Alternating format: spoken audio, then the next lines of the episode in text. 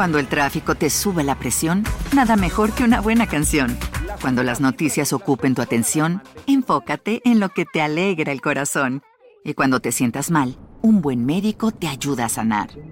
Sabemos que mantener tu salud es tu prioridad, también es la nuestra en Kaiser Permanente, donde trabajamos juntos para cuidar de todo lo que tú eres. Kaiser Permanente, para todo lo que tú eres. Kaiser Foundation Health Plan of the Mid-Atlantic Stay Inc., 2101 East Jefferson Street, Rockville, Maryland 20852. El invierno de 1988 en Buenos Aires, Argentina, quedó marcado por uno de los sucesos más mediáticos de la historia, y me refiero a un crimen. El cuerpo de una niña de 11 años sumergido al fondo de una piscina luego de su competencia escolar de natación. Un caso que 35 años después sigue causando indignación por su impunidad y la manera tan negligente con la que se procedió, como si no se tuviese la intención de revelar el nombre del responsable. Se hizo de todo para que el misterio permaneciera hasta la posteridad. Y esta es la historia de hoy.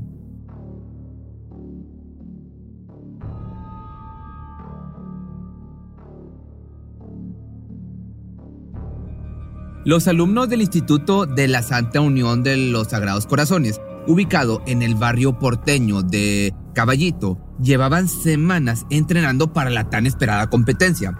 Todos los niños participantes eran experimentados nadadores y estaban al cuidado de sus entrenadores. De entre el grupo destacaba la habilidad de una pequeña llamada Jimena Hernández. Apenas tenía 11 años, pero poseía gran talento para este deporte. Estaba muy emocionada esperando el gran día, sin saber que en realidad la cuenta regresiva para su fallecimiento había comenzado. Aquel 12 de julio de 1988 le esperaba la más terrorífica experiencia de su corta vida y la última.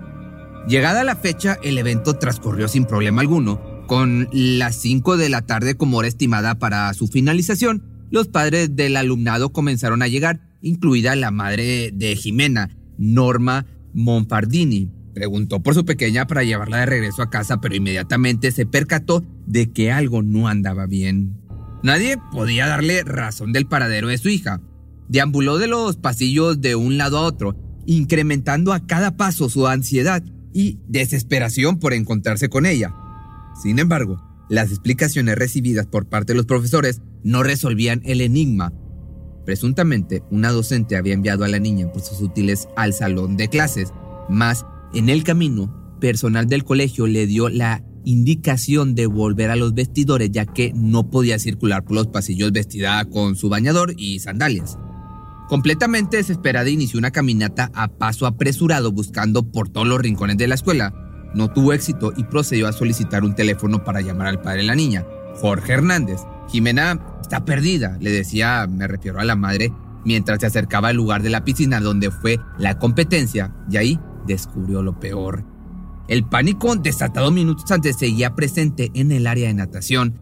Los profesores aún estaban en shock, repasando en su cabeza la perturbadora escena vivida tan solo algunos minutos atrás, pues una vez finalizada la competencia, el salón se comenzó a desalojar poco a poco, haciendo del lugar más silencioso y pacífico. Justo en medio de esa aparente quietud, de pronto uno de los profesores detectó algo en el fondo de la alberca. Enfocó su mirada para distinguir lo que era y de inmediato corrió a sumergirse. Era el cuerpo de Jimena Hernández. Tan pronto como pudo se le unió otro docente y la sacaron de las profundidades. El pánico les invadió e hicieron todo lo posible para reanimarla. Sin embargo, luego de la respiración boca a boca, solo emergieron pedazos de comida y trozos de galleta, pero sin ninguna señal de vida. Jimena había fallecido. En eso estaban cuando Norma buscaba desesperada en los alrededores, descubriendo finalmente la desgarradora realidad que destrozaría su vida, la de su ex esposo y sus otros dos hijos por completo. Ambos desconocían lo que vendría después, no se trataba de un accidente, mas las circunstancias del país restarían importancia a los hechos debido al otro acontecimiento ocurrido ese mismo día en Argentina. Se trataba del primer gran golpe al narcotráfico. La noticia del exitoso operativo Langostino la Policía Federal había confiscado el mayor cargamento de sustancias ilegales de la historia, exactamente 587 kilos de, de este polvo blanco, que por tal motivo se encontraban en vísperas de una crisis inevitable, la cual comenzó con un aumento del 20% en el transporte, así como también un paro general de aerolíneas. Que por otro lado, el primer juez del caso de Jimena, Luis Cabasco, buscaba dar carpetazo al asunto, alegando que los resultados de la autopsia señalaban muerte por asfixia por sumersión, en otras palabras, que la pequeña se había ahogado. Expuesto a los resultados, no tardó en hacerse presente la inconformidad de la familia. Norma y su abogado Carlos Weater se hacían la misma pregunta que los demás, ¿cómo la niña experta en natación pudo ahogarse en la alberca de su escuela? Además, el lugar estaba atestado de gente, entre alumnas, profesores y padres de familia, sumaban aproximadamente 60 testigos que de una u otra manera se hubieran percatado del incidente, en caso de que se hubiera presentado. Para la opinión de los padres, a Jimena la habían asesinado y posteriormente arrojado el cadáver al agua. Ocupaban su mente buscando motivos por los cuales alguien hubiera sido capaz de semejante atrocidad. La intuición de Jorge Hernández le hacía llegar a la conclusión de que su hija había visto algo que no debía, descubrir cómo en su colegio vendían sustancias ilegales de modo que estar en el lugar equivocado a la hora equivocada le había costado la vida. Sin embargo, Pese al transcurso de los días, la muerte de la pequeña parecía no significar gran problema para las autoridades. El juez Cabasco se manejaba de forma negligente, haciendo a un lado la relevancia del caso. Como respuesta, Norma Monfardini tomó la situación en sus manos e inició una especie de campaña tratando de trasladar la atención de la opinión pública hacia el asesinato de su hija y así generar la presión que fuera necesaria. Se subía a su automóvil con sus dos hijos menores, Lucia y Lucas, de 6 y 5 años sucesivamente, e iba a distintos canales de televisión, así como a tribunales en busca de respuestas y seguimiento.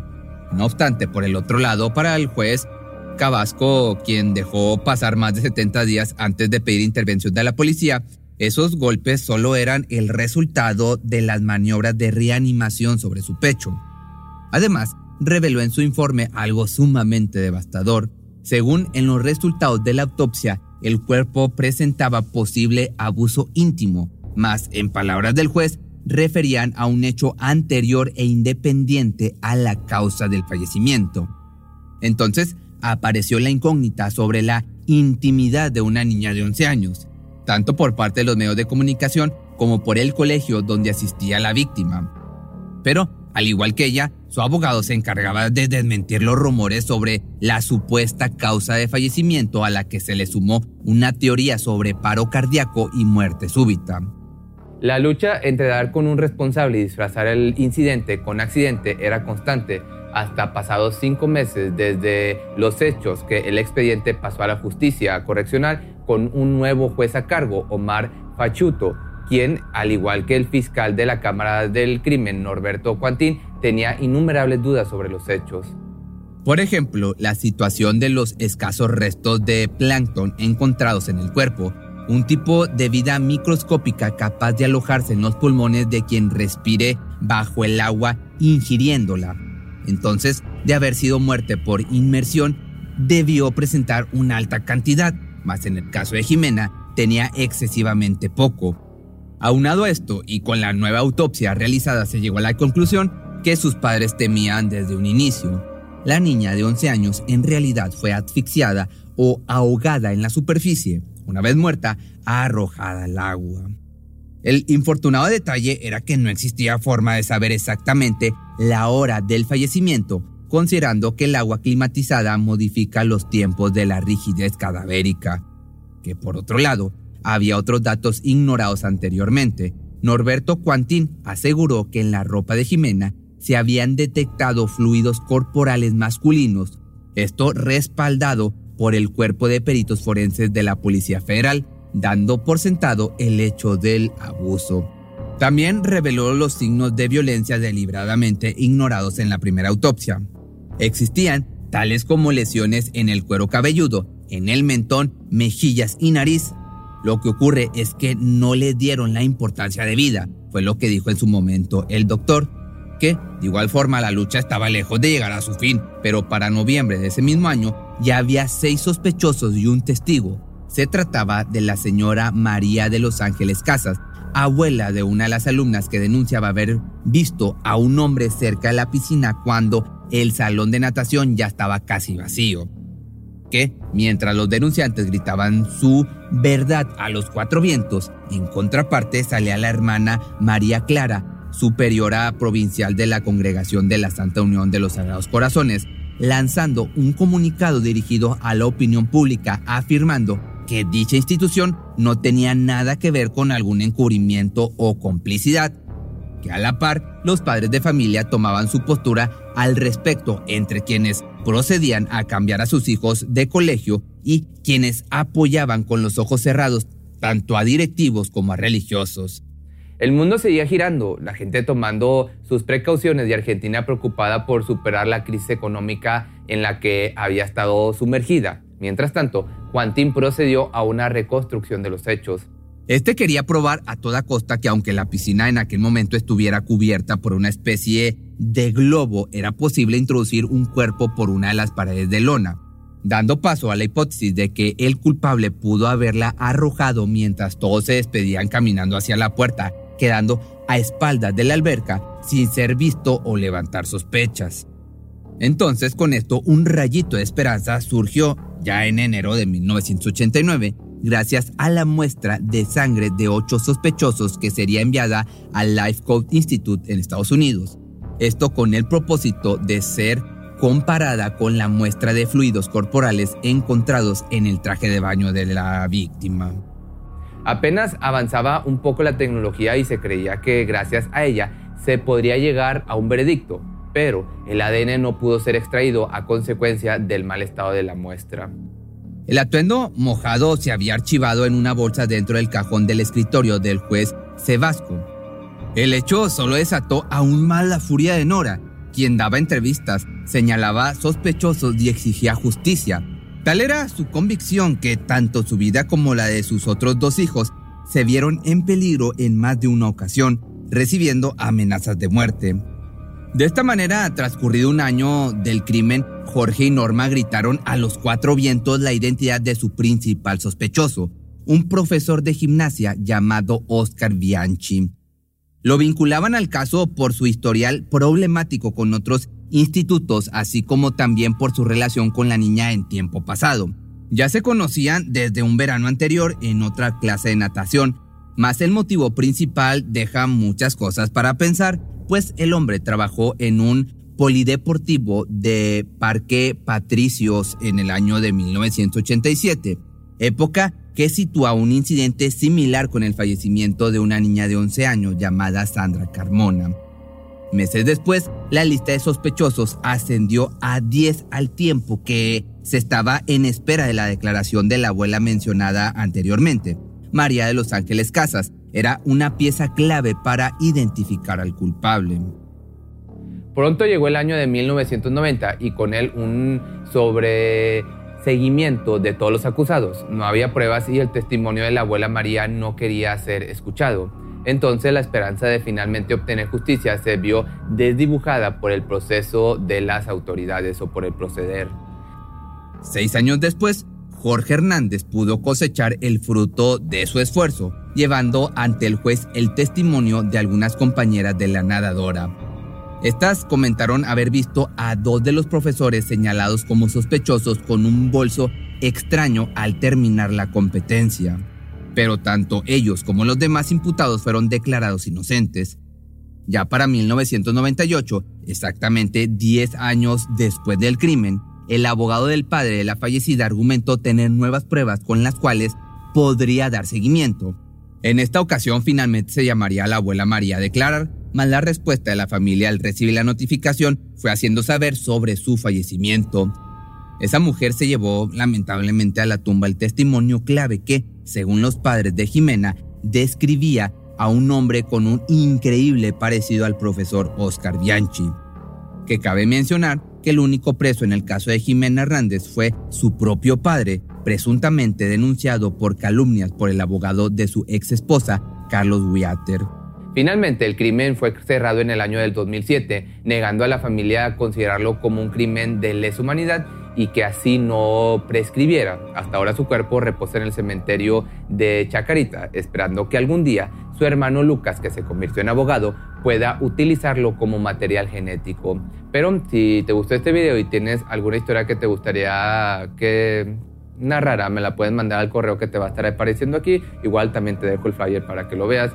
Esta historia la voy a estar publicando en mi canal de YouTube y en TikTok. ¿Te preocupas por tu familia? Entonces, ¿por qué darles solo huevos ordinarios cuando pueden disfrutar de lo mejor? Eggland's Best, los únicos huevos con ese delicioso sabor fresco de granja, además de la mejor nutrición, como 6 veces más vitamina D, 10 veces más vitamina E y 25% menos de grasa saturada que los huevos regulares, además de muchos otros nutrientes importantes. Así que, dales los mejores huevos. Eggland's Best, mejor sabor, mejor nutrición, mejores huevos. Cuando el tráfico te sube la presión, nada mejor que una buena canción.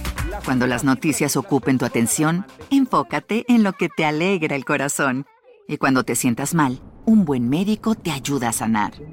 Sabemos que mantener tu salud es tu prioridad, también es la nuestra en Kaiser Permanente, donde trabajamos juntos para cuidar de todo lo que tú eres. Kaiser Permanente, para todo lo que tú eres. Kaiser Foundation Health Plan of the Mid-Atlantic Stay Inc., 2101 East Jefferson Street, Rockville, Maryland 20852. Atención a todos los amantes del terror. ¿Están listos para sumergirse en las profundidades del misterio?